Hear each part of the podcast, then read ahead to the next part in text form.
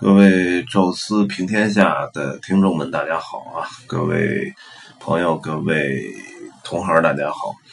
呃，又又该开一个新的话题了哈。然后，因为咱们那球队命名算是彻底结束了啊，这个超长的大系列，我记着可能从个应该是从个五十多期就开始录啊，然后。中间可能有几次中断啊，插播了一些其他的题目，但是最终发到了七十多期啊，就是可至少我觉得十多期吧，呃，来聊。确实，一开始在策划那个时候是做一个超长，就是超长视频，大概想想做成两集或者三集，呃，那种长视频。呃，后来正好是说要要在视频上也做一些，呃。改进吧，就是想试试那种短视频，因为经常是有人说你视频太长了哈，一下就二啊就短了也得二十多分钟啊，长了有时候四十多分钟，说你这不行，说我们受不了啊，看不了那么长，呃，所以就试了一次短短视频啊，我们有时候叫宙斯五分钟，然后那时候说叫呃起了英文名叫 Give Me Five 啊，就是给我五分钟，呃。试了试，好像我觉得效果也有哈，但是我总觉得五分钟还是说的不太舒服啊。那个在呃视频里也切成了十多段啊，每每一段五分钟这么录，呃，我也觉得啊，感觉上不是特别好啊，所以呃，那个还是断断续续的吧。有那种类似的呃题目的时候，我们再再接着做啊。但是长视频呢，还是保证在每周。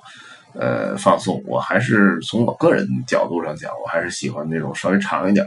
我觉得怎么着，二十多分钟、半个小时，才能把一件事儿说的稍微清楚一点吧。然后呢，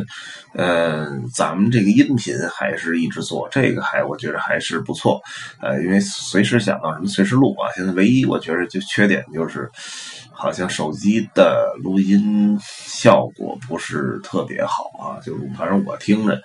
是稍微差点啊，什么录音啊什么的，我也不知道有没有什么其他的录音设备可以跟手机连接啊。如果大家呃咱们听众有这个相关经验的，可以呃分享分享啊。呃，今天这期呢，就是开一个新的话题啊。我们想到的就是正好这两天说计划有几部还很不错电影啊，都上映了哈，像那个叫什么《奇异博士》。还有那叫《驴得水》哈，呃，还有一部呢是之前呃非常畅销的作家丹布朗哈，这个写的新的小说，其实叫应该叫《地狱》吧，《Inferno》哈。然后呃，我们电影起名的时候可能要更抓眼球一点啊，所以改了一个名叫《但丁密码》哈。这个电影还没看，一直是。很期待啊，但是确实，呃，最近这两天那个还是没没抽出时间来看。呃，它里面确实是有一些挺挺适合就是欧洲导游和这个一些即将去欧洲呃旅游的游客去看啊，因为在里边有几个特别重要的点吧。那么能看到，呃，你在旅游的时候也能看到这些景点和城市啊，佛罗伦萨、威尼斯。包括土耳其的伊斯坦布尔，呃，丹布朗的小说呢，从嗯他成名作吧之前呢那些短片什么什么骗局密码，好像就就没看，呃，还是从他第一部啊，就是成名的第一部叫《天使与魔鬼》，呃，从那部看的啊，然后到啊这个这个达芬奇密码哈，到失落的密符，呃，再到这部啊叫《地狱》。哎，都看了，而且几乎都是他出版的，第一时间就买来看啊。先看他那个小说啊，然后呃拍成电影也基本都看过了。呃，《失落秘符》。没看到电影，不知道是放映了还是在中国，中国是不是没有放映啊？还是说就没有拍？这个还没没就是没有什么相关信息啊。但是前面那两部电影都看过，而且呃，像《达芬奇密码》啊，我是不断的在一些团队呃，这个有有有，尤其有意大利这个线路啊，不是，尤其有巴黎的线路的团队上，还经常会放啊，像有些台词都记得特别清楚。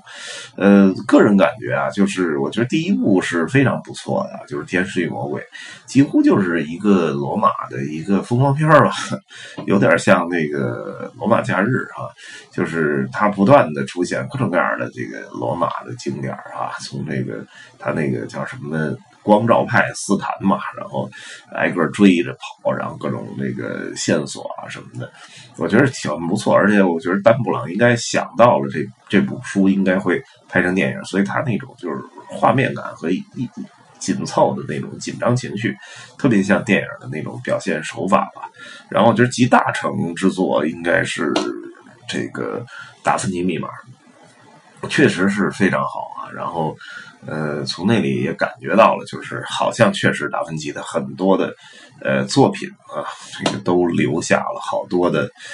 疑问，而那些疑问呢，用他的这个电影里边的这些呃小说里边的这些解释方法来解释，还都说得通啊。至少我觉得这个丹布朗这个大师，确实在这些宗教啊、符号学上。确实有极其大的这个研究啊，我觉得不逊于那书里的主人公吧，就是那个罗伯特·兰登教授啊，对这些东西非常有有意思，包括一些做什么密码筒啊，包括呃这个就里面的一些什么斐波拉契数列呀，什么这个呃一些什么其他的那些暗记的东西，我觉得也做的挺有意思啊，所以《达芬奇密码》确实是从无论小说还是电影。呃，质量都是我觉得都是这最好的。然后《失落的密符》呢，我觉得它有一点儿，就是达芬奇密码之后不知道该怎么做了。然后把首先是把这个内容转向了纯粹的美国，然后什么共济会啊、兄弟会这块儿，呃，说呃说的挺深。但是呢，那部书看就是小说啊，没看过他拍没拍过电影不知道。但是那部书。总总是不够引人入胜，特别出戏啊！就是像《达芬奇密码》和《天使与魔鬼》，都是几乎是买完一口气儿就看完了，呃，非常连贯啊。但《失落密符》，我记着断断续续的看了很长时间才看完啊。这个有些东西有点晦涩，呃，感觉上不如前两部那么好啊，就情节上也不是那么通畅。然后，呃，《地狱》这部书呢，确实还是。看到有中文的这翻译版，第一第一时间就买了就看，呃，感觉上要比《失落的秘符》强啊，但是好像还是不如前两部那么好。包括它的最后的结局啊，它那结局是我不知道电影有没有改编这个最后结局，呃，结局是那种。其实就是折腾半天是白忙活了，就是，呃，就是最后也没阻止了。呃，当然，那个他给的那个结局的后果也不是说不能接受，啊，但是总觉着就是怪怪的啊，就是因为你主角忙活半天，最后发现这这事儿折腾半天还是白忙活，跟没干一样，